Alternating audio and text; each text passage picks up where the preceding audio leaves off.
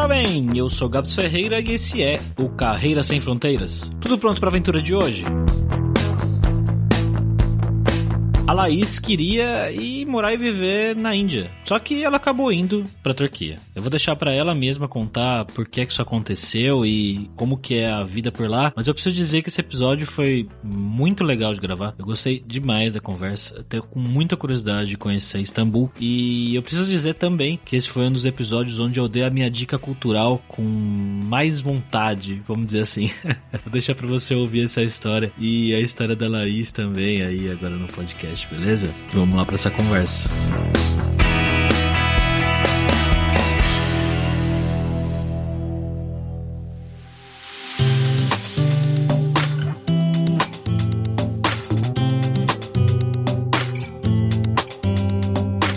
Essa conversa de hoje, estamos sempre com ele, o nosso viajante poliglota Fabrício Carraro. E aí, Fabrício? E aí, Gabs, merhaba nasıl sim? Hoje a gente tá aqui ah, com a ah. Laís, que a gente vai pela primeira que, vez. Eu achei que você não fosse começar falando algo em turco já, né?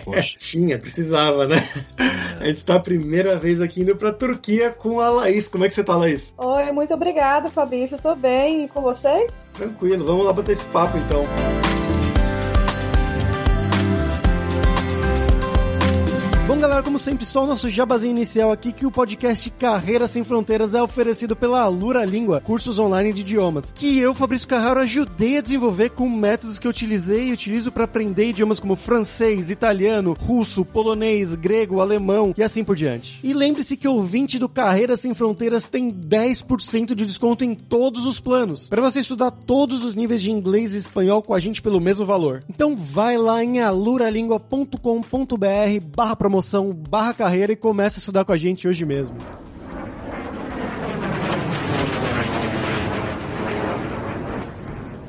Bom, Laís, pra gente começar aqui o programa como sempre, eu quero que você conte um pouquinho sobre você, né? Então, de onde que você é no Brasil, o que que você estudou, o que que você fez na sua vida de trabalho também, e conta um pouquinho do passo a passo que fez você chegar aí na Turquia. Eu sou de Salvador, minha cidade natal. Eu fiz faculdade de Relações Internacionais em Salvador e depois eu fiquei um ano e meio trabalhando na logística, só que eu, quando eu fiz faculdade, eu não tinha nenhuma experiência internacional, né? E Relações Internacionais é um curso que exige que você fale várias línguas, que você tem um conhecimento do mundo, né? E eu era muito limitada. Sou de família meio simples, então eu não tive esses intercâmbios, enfim, cursos no exterior, eu não tive essa oportunidade. Então, eu prometi para mim, assim que eu me formei, que eu ia juntar um dinheiro, eu ia trabalhar, ia juntar um dinheiro e ia fazer um intercâmbio. Então, quando eu terminei a faculdade em 2010, e em 2011 eu comecei a trabalhar numa logística e em 2012 eu vim para cá. Como eu vim para a Turquia? Eu vim fazer um intercâmbio aqui pela AESEC, não sei se você já conhece, já ouviu falar. Sim, já tivemos alguns convidados aqui que falaram sobre a AESEC, inclusive. É, pela AESEC, e a AESEC, na época, não sei como tá hoje em dia, mas na época tinha muita vaga para a Índia e para a China. E eu queria muito ir para a Índia, era meu... Eu nunca na minha vida pensei, imaginei que eu ia vir parar na Turquia. Porque meu objetivo naquela época era a Índia, eu queria ir pra Índia. Eu sou vegetariana, né? Então eu gosto do Taj Mahal, eu acho bonita a questão do yoga, eu acho bem interessante a questão, a evolução espiritual dos indianos, assim. Só que eu fiz entrevista, acabei não passando, e meu escritório local da ESEC, lá em Salvador, me informou que tinha uma vaga aberta pra Turquia, mas em Bursa, que é uma cidade mais ou menos às quatro horas de distância aqui de Istambul. E eu fiz a entrevista e eu passei. E eu vim pra cá, e eu comecei a trabalhar nessa, nessa empresa, que é uma empresa que exporta partes plásticas de carro, né? Por exemplo, o airvent do carro, ou então uhum. o pino para destravar o carro também, que é de plástico. Tudo a gente produzia isso lá na minha indústria, que eu que trabalhava. Específico. É, é porque a Turquia, a maior base de indústria, né? Além do turismo, claro, eles têm questão de indústria têxtil, que vende muito, exporta muito tecido, toalha, coisa assim, e coisas de carro também, automotivo, que eles exportam para Europa, né? Para Renault ou para Volkswagen, que são empresas alemãs, francesas. Então eles compram em outro país e exportam para eles fazerem a montagem, no caso, né? Então eu trabalhava com eles especificamente como estagiária e depois meu estágio terminou. Já tinha visto de estudante, né? Como eu estava pela ISEC estudante, mas eu poderia conviver aqui na Turquia mais tempo. E nesse meio tempo eu estava procurando emprego, eu estava na dúvida se eu voltava ao Brasil ou se eu ficava aqui, não sei. E eu consegui um emprego na Capadócia para turismo. Então eu fiquei um mês morando na Capadócia com turismo. E quando eu estava em Bursa, eu conheci alguns brasileiros. E um brasileiro que eu conheci, que é meu chefe, inclusive até hoje, é meu gerente do meu departamento, que ele me convidou para trabalhar aqui em Istambul. Aí eu vim pra cá e fiquei. Foi tudo meio, como posso dizer, não foi planejado, sabe? Não foi meu planejamento vir pra Turquia, não foi nunca o primeiro lugar que eu pensei em vir pra cá. E também não imaginei que eu fosse ficar tanto tempo trabalhando nessa área de turismo, que é o que eu tô fazendo atualmente, né? Que eu saí da parte de industrial para ir trabalhar com turismo, que não tinha nada a ver com o que eu tinha experiência anteriormente. Arriba! Por que, que você acha que eles te contrataram? Exatamente, primeiro a empresa da Capadócia e depois a empresa de Istambul, já que você não tinha esse background de turismo. Tá, na Capadócia eu achei esse emprego através do Facebook, que foi um cara que postou, era um cara que tinha morado no turco, que tinha morado no Brasil, tinha aprendido português, e ele tinha muitos contatos na Capadócia e um diretor tinha solicitado uma pessoa que faz português. Então, como eu tava em busca na época sem emprego, aí então eu pedi, quando ele falou que tinha esse emprego que eu fui meio que selecionado, eu fui pra Capadócia. Nem pensei duas vezes. Então era questão mais comercial, que eu queria que eu começasse a prospectar clientes, né? De uhum. outras agências no Brasil e na América Latina. Em inglês também. Ele pediu Austrália, pediu Canadá, pediu Estados Unidos também. Né? Na Capadócia foi assim. Só que com um mês morando lá, eu percebi que não, não era do meu lugar, sabe? Eu percebi que Capadócia, apesar de ser um lugar lindíssimo e ser um lugar bastante interessante pro turismo, mas viver na Capadócia é bem diferente, né? Então, nesse meio tempo, com a minha experiência que eu tive na Capadócia de um mês só, que foi muito curta, esse meu amigo, que sabia que eu trabalhava com turismo, ele me convidou. Você quer vir pra Istambul pra continuar trabalhando com turismo? Eu falei, ah, então pra mim é melhor. E assim eu me mudei. Aí foi assim que eu me contratei. Eu falava português e inglês na época, mas eu não falava nada de espanhol. Então eu aprendi espanhol aqui na Turquia também, justamente porque eu precisava também pro meu trabalho. E na parte de, de visto e essas coisas, você falou que tinha visto de estudante no começo, mas e depois? Eles te pagaram o visto para você ficar por aí? Como é que funciona essa parte mais burocrática? Sim, aqui na Turquia é um pouco mais tranquilo do que outros países na Europa, né? Eu vim para cá como estudante, porque pela ESEC eu fazia estágio, né? Um estágio remunerado, mas era um estágio, e era visto de estudante. Mas aí quando eu fui para minha empresa em Istambul, eu apliquei para visto de trabalho. Aí hoje em dia eu tenho visto profissional de trabalho. E por que que você falou aí que Capadócia é legal para visitar, mas morar lá não é tão legal? Quais eram os problemas que você tinha em morar lá? Ou não necessariamente problema? É porque Capadócia é muito limitada em relação a oportunidades, entendeu? Porque a cidade é muito pequena, são várias. Na verdade, Capadócia não é um, uma cidade cidade, é uma região. E tem várias cidades próximas, é vários povoados, né? Nevşehir, Ugup, é, Gorem, Kayseri. São várias cidades pequenas que estão ao redor da Capadócia, na região da Capadócia. Morar lá eu acho muito mais complicado por ser, não ser tudo próximo. Você quer ir pro hospital, faculdade tem muito faculdades muito limitadas, shopping é outro povoado, você tem que ir para outro povoado para ir no shopping. Eu morava em Urgup, onde eu trabalhava era em Urgup. Então é a maioria, a maioria dos hotéis e também tem muita questão da parte turística. Mas ainda assim é muito limitado limitado, não é como em Istambul, sabe? Que você encontra tudo do mundo todo. Então, por isso que eu decidi, foi muito crucial a minha vinda para Istambul por esse motivo. Você não estava planejando ir para aí, né? Não era uma coisa que você tinha em mente, mas aconteceu. E, e como é que foi quando você chegou aí na Turquia? Você já chegou direto para morar? Você foi conhecer antes? Rolou um, um choque cultural assim? Nossa, eu vim pra cá, eu não tinha nada sobre a Turquia. Eu nunca tinha vindo pra cá, não conhecia turco, não falava turco, eu não tinha nenhum contato com a Turquia, não ser que eu vi pela internet, né? Hoje em dia, pelo menos, tem novela turca no Brasil que é famoso, mas na minha época nem isso tinha. Quando eu vim pra cá, eu vim meio sem esperança de nada. Eu tive um choque cultural, por exemplo, que eu achava que as pessoas falavam inglês aqui. Tipo, obviamente a língua oficial daqui é a Turquia, mas eu achei que as pessoas são um pouco mais educadas em relação ao Brasil. Você vai no Brasil, numa cidade, as pessoas não falam inglês. Eu achei que aqui fosse diferente. Sei lá, como se fosse, sei lá, uma Alemanha, que os alemães falam alemão e falam inglês, sabe? E quando eu cheguei aqui, eu percebi que não, que é turco-turco, sabe? Ninguém fala inglês, né? Aí eu fiquei comparando com o Brasil. Eu falei, realmente, no Brasil também ninguém fala inglês. Por que, é que eu vou exigir que outros países, de outras pessoas, de outras culturas falem inglês comigo? A ESEC me ajudou muito nesse sentido, né? Porque eles já conseguem arranjar uma acomodação para você, eles vão fazer a parte burocrática, né? Pra você se registrar na polícia, fazer cadastramento de endereço. Se você tiver problema no trabalho, eles te ajudam, né? Eles ajudam a melhorar a sua relação, se você tiver algum problema com a sua empresa. E também vários estrangeiros estão na situação que você, né? Então fiz amizade com gente de todo mundo, né? Eu morava com uma polonesa, que é minha amiga até hoje, inclusive. Mas eu conheci gente, sei lá, do Azerbaijão, conheci pessoas, sei lá, do México, França. E tinha galera da Erasmus também, né? Que na Europa foi muitos Erasmus, então tinha galera que juntava com a gente também. Então foi bem interessante esse ponto, assim, de, da multiculturalidade que eu vivi naquela época, assim. Como que foi essa parte mais de você arrumar coisas, né? Você falou que a ESEC ajuda, né? Você morou com a polonesa. Esse coisa de apartamento foi a ESEC que forneceu para vocês e depois quando você se mudou, por exemplo, para Capadócia ou para Istambul, como é que é essa parte de você buscar uma casa? Você faz tudo pela internet? Você vai numa imobiliária diferente do Brasil? Assim, eles são estudantes e eles têm vários estrangeiros na situação, né? Então eles são meio que acostumados já, eles têm contato, né, com imobiliárias, com pessoas de casa. Quando eu morava em Bursa, que é, é onde eu tava com a Ezek, eu morava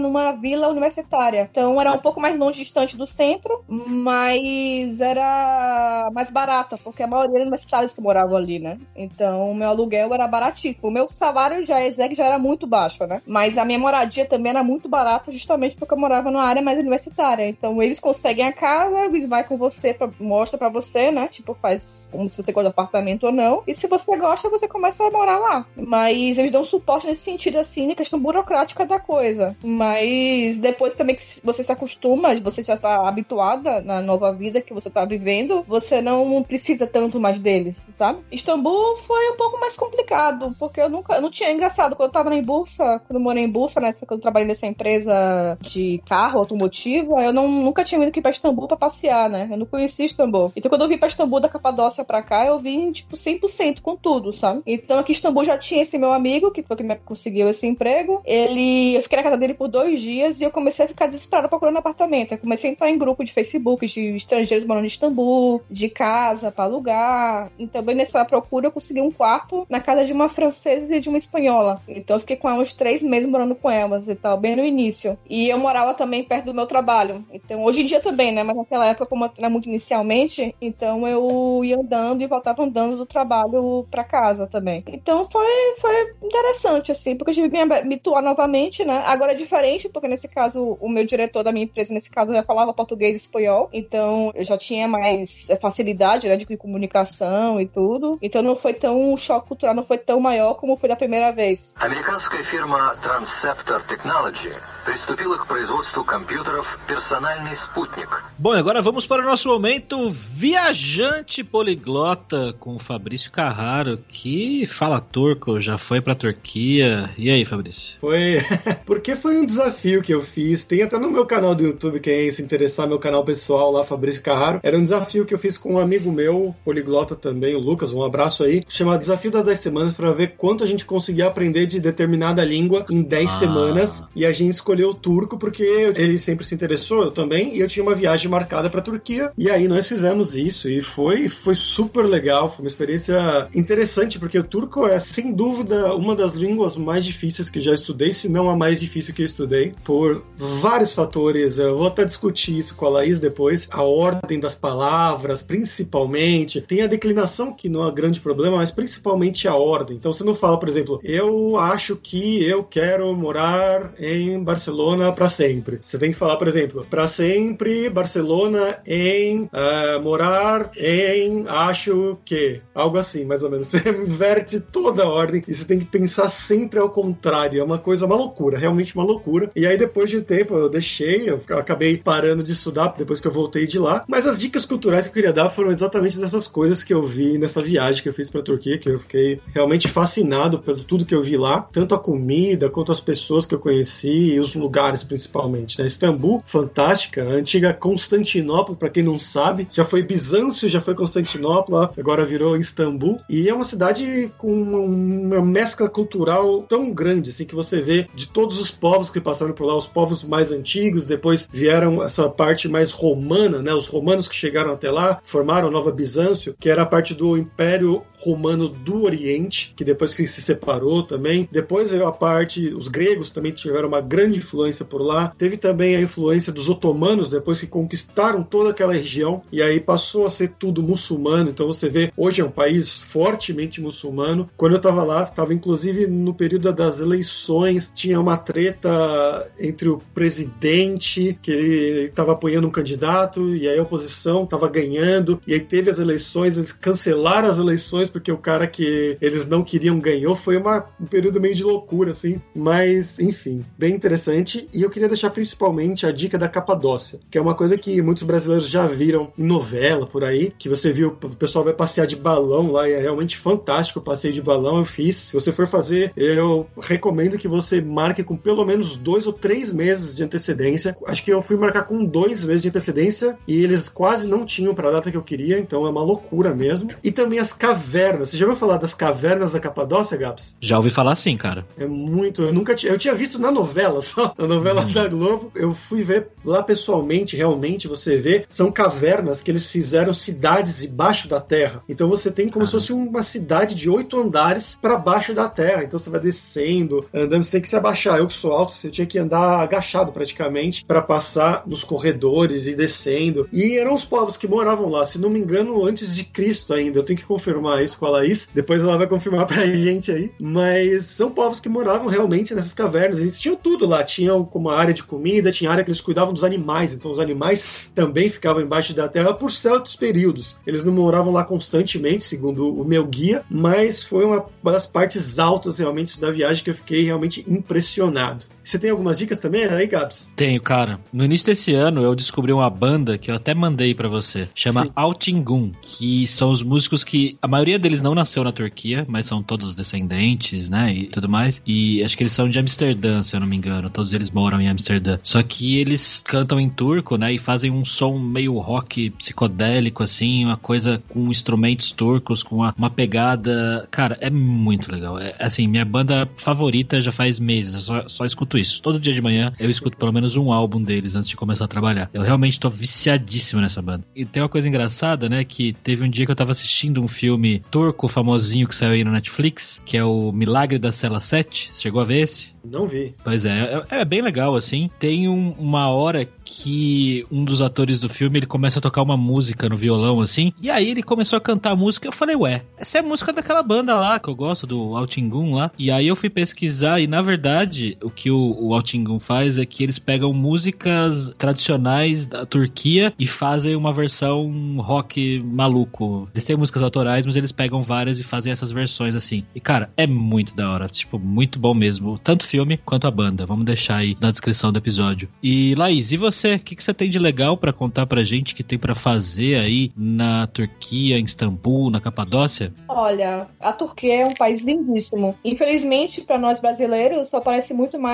é o que? Istambul, Capadócia, acho que Pamukkale, que é as águas termais, né? Parece um pouco mais. Mas uma dica que eu acho maravilhosa na Turquia é a parte sul. A gente fala muito das ilhas gregas, mas a parte sul da Turquia, que é mais Mediterrâneo também, tem lugares lindíssimos. Oludeniz é uma das praias mais bonitas que eu já vi na vida. Você pode até fazer o paragliding. E é bem mais barato que a Grécia, né? Porque a Grécia é em euro, aqui é em lira turca, que tá bem desvalorizado atualmente. Tem Bodrum também, que é o balneário turco, é como se fosse, sei lá, uma Angra ou um Búzios no Brasil, mas aqui é, aqui é Bodrum, que é onde os, os famosos têm casa, que é muito lindo também. Eu aconselharia também Kushadasi. Kushadasi é perto onde tem a casa de Maria, onde tem Éfeso, que até digita na Bíblia. E é bem interessante, porque também no verão, que é mais ou menos junho, julho e agosto aqui, que também tem bastante. Tem muito cruzeiro que aporta nesse, nessa cidade, perto dessa cidade. Então tem bastante estrangeira também, tem uma vida noturna muito interessante para visitar. E Istambul, obviamente, né? Istambul é o coração da Turquia. Eu aconselho muito conhecer o Palácio Dolmabahçe, que eu acho lindíssimo. O Palácio Dolmabahçe, que é onde inclusive o pai dos turcos, o Ataturk, morreu. Que você vai, se você vir aqui pra Turquia, você vai ver que tem foto dele em todos os lugares, que ele é muito. Os turcos têm muito gratidão pelo que ele fez pela Turquia, né? Pela independência da Turquia. Eu também daria a sugestão também de fazer o passeio pelo Bósforo, que eu acho lindíssimo. Você conhecer a Ásia e a Europa. É o único país do mundo que tem dois continentes que divide uma cidade. Então, conhecer de Istambul é inesquecível. E minha última sugestão seria conhecer, que foi há um mês ou dois meses que deu o maior bafafá, que foi a Santa Sofia, que era um museu e virou uma mesquita atualmente. Mas é lindíssimo você conhecer, porque antes era uma, uma igreja, depois virou uma mesquita, virou museu e agora é mesquita novamente. Só que você entra lá, você vê ainda vê os ladrilhos de formato de santa. Eu acho incrível, porque passa terremoto que tem aqui, tem neve, tem 1500 igrejas uh, pé, sei lá, depois de 500 anos depois de Cristo, sabe? Que foi construída. O negócio tá em pé, tá intacta. Então, é um lugar que quando eu vou, assim, eu me emociono um pouco, porque é história viva mesmo, sabe? Independente de ter virado uma, igreja, um museu, enfim, não deixa de ser uma mesma estrutura de 500 anos depois de Cristo, sabe? Quando foi criado. Então, para mim, são os pontos mais interessantes, assim, que eu poderia citar. E deixa eu citar mais um também, que eu me lembrei enquanto você estava falando. Foi um ponto que eu descobri quando eu estava em Istambul, realmente, um restaurante, não muito afastado, mas um pouquinho afastado do centro, que você tá lá comendo, e aí chega o garçom, ah, você quer ver a cozinha? Aí você, como assim? E aí ele fala, não, vem cá. E aí ele vai te mostrar lá a cozinha do restaurante. Eles começaram a fazer uma obra para expandir o restaurante lá. E aí do nada eles acharam basicamente ruínas romanas do século 2 antes de Cristo, depois de Cristo, não sei, mas ruínas assim, basicamente um enorme parte assim do fundo que agora você pode ir lá visitar. Eu tinha até fiz até um vídeo pro meu YouTube também, se você quiser lá ver sobre Istambul que eu coloquei uma parte dessa surpresa que eu tive quando eu tava lá. Então é uma, uma cidade espetacular que eu recomendo a todos que conhecem Istambul.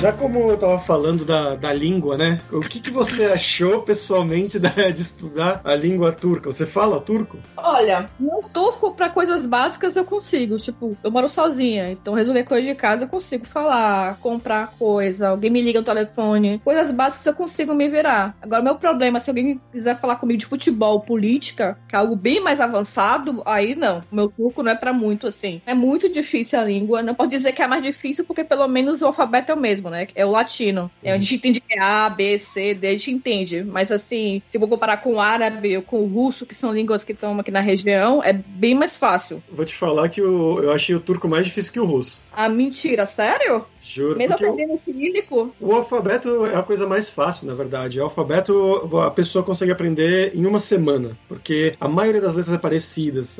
Não é um grande problema, é sério mesmo. A gramática realmente é o que pega mais, é o que me pegou mais. Não que a gramática do russo também é uma loucura, mas a do turco eu achei mais confuso por causa dessas inversões todas. É, o verbo no final, para mim, foi. Até hoje eu me bato com esse verbo no final, porque não tem sentido você falar uma frase inteira pra no final saber o que, é que você quer com aquela frase, né? Então, dá um exemplo básico aqui. Ben Arabal Max Tiorum. Tipo, é bem eu, Arabá, carro, Almac comprar, Stiorum ist é de Stimek, que é querer, e um é concordância com eu. Então é tipo eu, carro, comprar, quero. Não tem uhum. sentido o tradutor português. Ou então isso quer dizer eu não estou em casa. Ev de mim. Então ev é casa, de em, mi é negativo, então é o não, e im é não estou. Tipo, em casa, em não estou. Tipo, não Isso é uma palavra só. É, o turco é uma língua aglutinadora. Então você não vai ter um não separado da palavra, não. Você vai botar tudo junto de uma vez só. A concordância, se é negativo, se é positivo. Tipo assim, é muito difícil. É extremamente difícil. Até hoje eu me bato muito. Eu tenho aula de turco, né? Eu vai, volto, eu paro, eu volto. Mas assim, eu quero pelo menos. Se eu sair daqui um dia, eu quero pelo menos estar falando muito bem, sabe? Eu consiga me comunicar e falando político, futebol, por exemplo. E, Laís, e com relação a amizades, né? Quanto tempo faz que você tá aí? Eu tô aqui há sete anos. Como é que é a relação das amizades aí com as pessoas, com os turcos? Você tem bastante amigo turco hoje em dia? Não sei se você é casada ou namora. Questão de relacionamento também. Conta pra gente. Tá, eu não tenho muito amigo turco aqui. Como eu trabalho, tipo assim, como eu te falei anteriormente, meu gerente ele é brasileiro. Então ah. eu trabalho em equipe multinacionalidade, né? Então eu tenho colombianos, mexicana, eu tinha um português, tinha um chileno, tem uma romena que trabalha comigo também. Então a maioria a gente acaba meio que se entrosando mais com os estrangeiros, né? Que eu trabalho mais, porque eu fico mais tempo do meu dia com eles. Então é, a gente acaba ficando muito mais tempo. Então tem uma mulheres brasileiros também aqui que a gente sempre se encontra, eles têm festa, às vezes o consulado organiza alguma festa de, sei lá, independência do Brasil. Então a gente acaba meio que se encontrando e meio que ficando junto mais. Mas não é questão de, tipo, que eu não gosto de turco, não tem nada a ver. É só questão de comodidade, talvez, né? Porque não tem a barreira da língua e a gente sabe falando da nossa cultura, então fica um pouco mais fácil. Eu já tive namorados turcos, eu não tenho atualmente, mas eu já tive namorados turcos. Foi bem tranquilo, não tive choque cultural. Um fala português e o outro era turco-alemão, né? Que tem bastante. O pai dele era turco, mas ele morou na Alemanha há tempo e nasceu na Alemanha. E foi muito tranquilo para mim, assim. Tem algumas pessoas que são próximas a mim, mas não me considero como amigas sabe? Eu não tenho um amigo, amigo turco. Também não dificulta em nada a minha vivência aqui. Mas você não conseguiu fazer, né? Não sei se você não conseguiu, se por alguma razão não rolou, mas é a relação de amizade com os turcos, né, comparado com brasileiros, é muito diferente? Eu também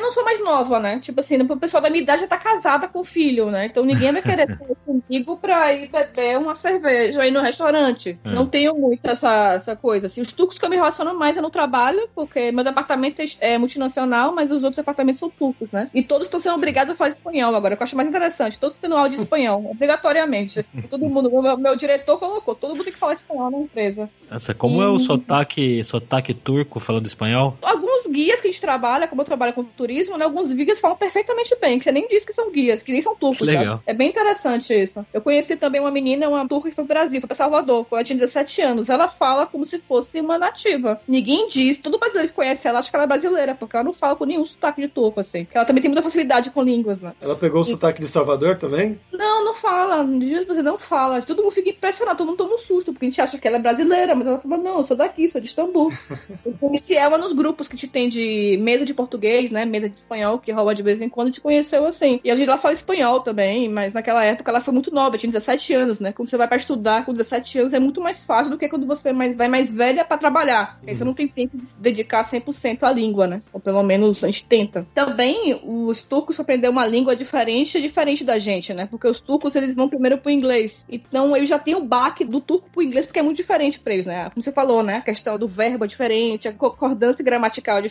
Então já tem esse baque. Quando você vai pro inglês, pro português, pro inglês, pro espanhol é mais fácil, porque é a mesma coisa. Tipo, eu quero comprar um carro, como eu falei, I want to buy a car, ou eu quero comprar um carro. É a mesma forma de escrever, né? Você não tem muita diferença gramatical, de concordância. E pra mim, não, porque eu não tinha referência nenhuma de uma língua oriental, porque o turco é muito parecido com o japonês. Dizem que os japoneses pra aprender turco aprendem tipo em seis meses, sabe? Porque é muito fácil pra eles, assim. A ordem é exatamente Mas- a mesma, a do japonês e do turco. É uma coisa que eu percebi também quando eu tava estudando o turco. Porque a origem da.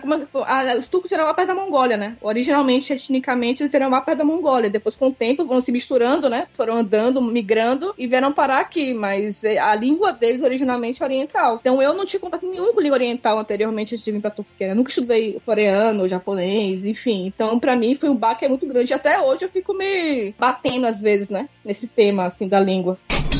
Agora, Laís, vamos falar sobre dinheiro. Eu queria que você contasse pra gente como que é o custo de vida aí na Turquia, o que, que é caro, o que, que é barato, se você consegue viver tranquilamente com o que você ganha comparado com o custo de vida que a gente tem aqui no Brasil. Aqui, em Istambul não é muito diferente do do que nas outras cidades do Brasil, né? Quanto mais perto do centro é mais caro, quanto mais longe do centro é mais barato. Aqui na Turquia é a mesma coisa. Se eu não me engano, o salário mínimo aqui em Istambul tá 2.324 liras. Esse é o valor mínimo para viver aqui. Com esse valor, você não consegue arranjar um, um apartamento no centro, sabe? Você não consegue, o valor é muito baixo. Mas se você morar mais longe do centro e você conseguir dividir apartamento, você consegue viver com esse valor, sim. Aqui na Turquia eu acho muito barato comida. Tipo, você vai no restaurante, eu acho mais barato, dependendo. Roupa também, como eles têm uma indústria muito grande, né? Muito forte de relacionada a coisa têxtil. Então, roupa aqui é barato também nessas lojas. Tô falando assim, lojas turcas. Não tô falando, tipo, multinacional ou de marca caríssima, porque é sempre caro. Mas assim, é o normal, sabe? Vai num shopping, numa loja turca pra comprar. É um pouco mais barato que no Brasil. E comer fora também. Mas a questão de moradia, por exemplo, se estiver mais longe do centro é mais barato. Se estiver mais perto do centro é um pouco mais caro. Que eu acho que com esse salário que é, que é o salário base, eu não acho que seja bom. E agora também a Turquia tá muito valorizada, né?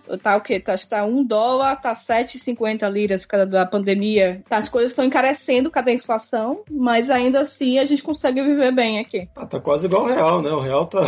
Quanto que tá hoje, Gabs? Faço ideia, velho, nem quero saber. Para o pessoal não ficar perdido no tempo, ó, hoje o dólar está 5,60. Tá, Não tá tão longe assim. Tá, mas o real tá um pouco mais alto. Mas, Laís, como é que é a questão aí de desigualdade social? Tem, tipo, favela aí? Tem gente muito pobre, que nem a gente tem aqui no Brasil? Hum, Não como no Brasil. Tem sim os seus bairros que são mais afastados, tem sim a pobreza. Não como no Brasil. É porque a gente pensa no Brasil, pensa em favela, comunidade. Aqui não tem isso. Mas tem zonas aqui em Istambul ou aqui na Turquia que são bem pobres, mas mesmo assim eles conseguem comer, sabe? Ainda assim eles Ah, conseguem sim. ter uma. Não é tão desigual como o Brasil, sabe? Nesse Uhum. sentido. assim. Não é. O que eu mais gosto daqui, na verdade, é a questão da segurança. Aqui no Brasil, infelizmente, ainda somos um país muito inseguro, né? E aqui é Sim. um lugar muito seguro. Por mais que as pessoas falem, ah, é um país muçulmano, muçulmano, é um país que você pensa logo na questão da mulher, né? A liberdade da mulher, mas não, eu me sinto muito mais segura aqui que eu sinto no Brasil, assim. De não mexerem Assalto à mão armada aí não existe. Não, nunca vi. O que eu já vi foi gente que teve apartamento arrombado. Tem ninguém em casa, eles vão, arrombam sua porta e pegam suas coisas e vão embora. Isso eu já vi. Já ouvi falar disso. Mas gente que teve na rua e teve alguém com a arma, que apontou com uma faca, como se tem no Brasil, não. Ninguém quer matar você. Se eles te roubarem, te roubam, tipo, de casa, sem ninguém, para não passar pelo trauma, entendeu? Mas ameaçar a sua vida, não. Eu nunca vi. Deixa eu só contar uma anedota que aconteceu quando eu tava lá. A gente tava passeando por a rua principal ali de Istambul. Qual que é o nome mesmo, Laís? Istiklal? Essa mesmo. A gente tava andando por lá procurando um barzinho, alguma coisa assim pra tomar uma cerveja. Isso é uma coisa que nem todos os bares e restaurantes eles servem bebida alcoólica, né? Porque afinal é um país muçulmano, alguns servem, ele é um pouco mais aberto. É um país secular teoricamente, né? Mas tem a forte cultura muçulmana por trás. E aí muitos lugares não vão servir bebida alcoólica. E a gente tava procurando alguma coisa para tomar e a gente chegou ó, em dois turcos que estavam sentados na rua. Chegamos perguntando para ele, perguntei em, em turco, ó, ó Gabs, perguntei é. em turco se ele falava inglês e aí ele falou que falava inglês, então começou a bater um papo. Ele falou: Não, vem comigo aqui que eu, eu sei onde tem. E eles me levaram, achei eles super simpáticos, levaram a gente até uma vendinha lá que eles vendiam cerveja e a gente foi batendo papo no caminho. Ah, o que você acha de Istambul? Como é que é? E eu falando que tava adorando. Ele falou: Não, realmente, a gente adora aqui. Só ultimamente tá uma porcaria com esses imigrantes sírios aí que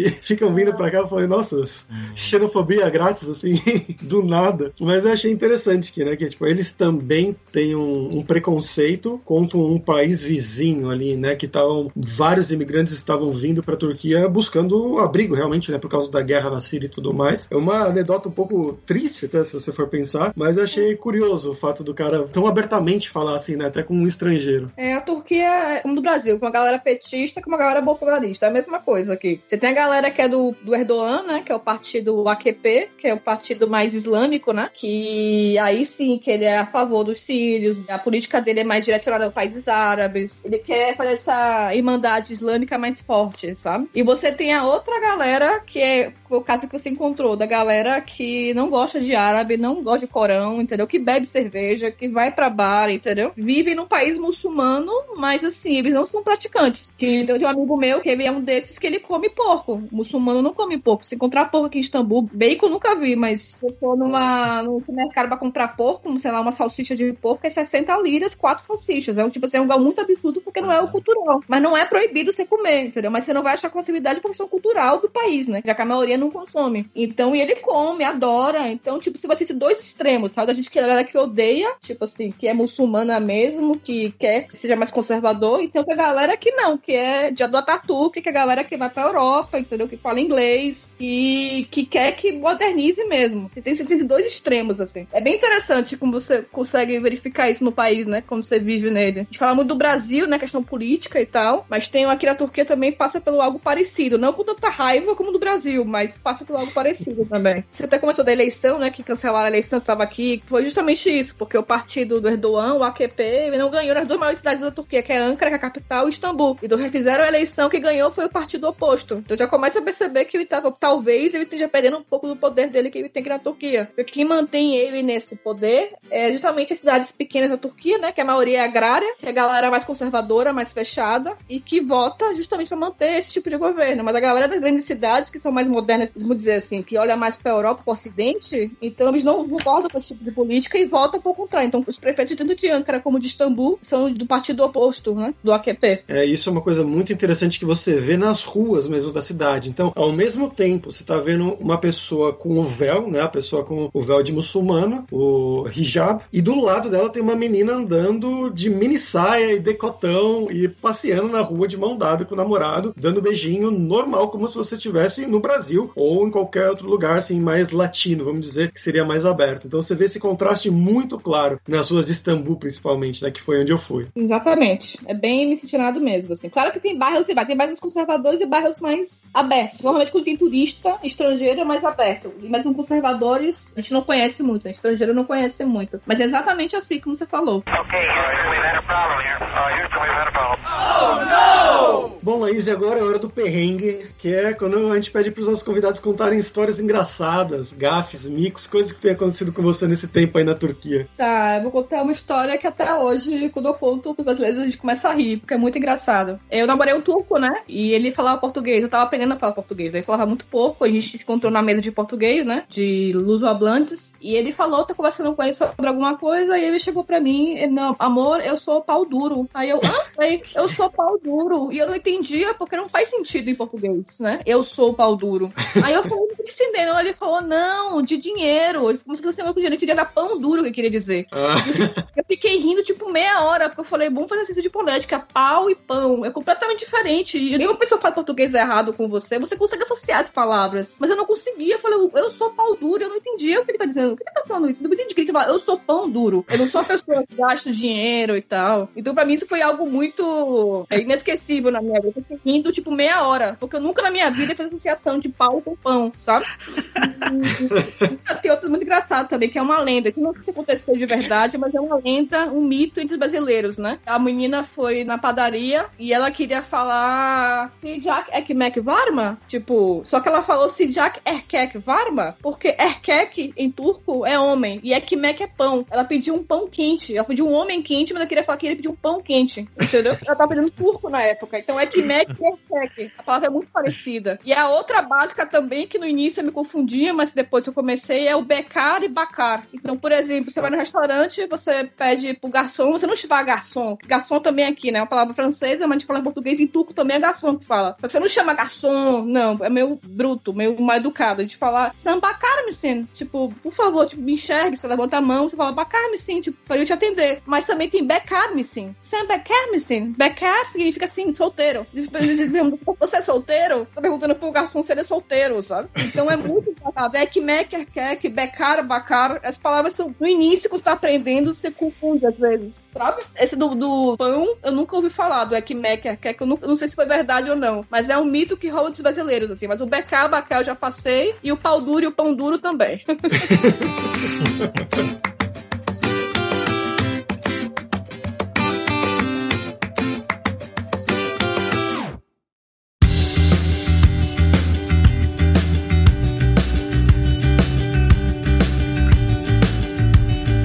pessoal, por hoje é isso. Teşekkür ederim, que é obrigado em turco pela sua audiência. Se você gosta do Carreira Sem Fronteiras, recomende para cinco amigos, para nossa comunidade crescer sempre cada vez mais. E entre no nosso grupo do Facebook, o Carreira Sem Fronteiras, para você ter mais dicas sobre empregos, mercado de trabalho no exterior, tecnologia e também sobre a língua inglesa, quem sabe até o turco. E não deixe de conhecer a Lura Língua para você reforçar o seu inglês e o seu espanhol e dar aquela força, tanto no seu currículo quanto na sua vida profissional, que foi algo interessante que a Laís contou pra gente, né, que ela teve que trabalhar lá em inglês, mas aprendeu espanhol também, e agora até os turcos estão aprendendo espanhol para trabalhar com turismo por lá. E a gente tem os cursos de espanhol da Lura Língua, é claro. E só lembrando que o ouvinte do Carreira Sem Fronteiras tem 10% de desconto em todos os planos. Então vai lá em aluralingua.com.br barra promoção, barra carreira e começa a estudar com a gente hoje mesmo. Além também, é claro, da alura.com.br que tem mais de 1.200 cursos de tecnologia. Passamos da marca de 1.200. Tanto nas áreas de programação, marketing, design, business, soft skills, cursos de como você criar o seu currículo para mandar pro exterior. Então com certeza vai ter o curso para você. Então pessoal, até a próxima quarta-feira com uma nova aventura em um novo país. Tchau, tchau.